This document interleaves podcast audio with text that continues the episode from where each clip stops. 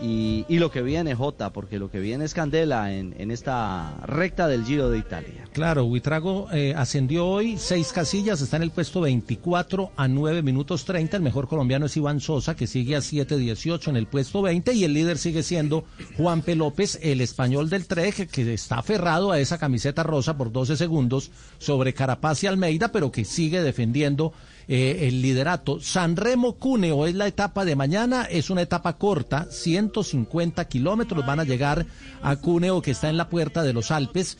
Eh, tienen un premio de montaña de tercera categoría exigente en el kilómetro 56 y luego un terreno ondulado eh, que podría darse para muchas cosas, para una fuga, para que los sprinters se recuperen, para que de pronto haya alguna sorpresa en clasificación general. Así que hay que estar atentos mañana, Rizzi, porque es una etapa de esas que la altimetría no revela lo que puede pasar, sobre todo porque es etapa corta y puede terminar siendo explosiva.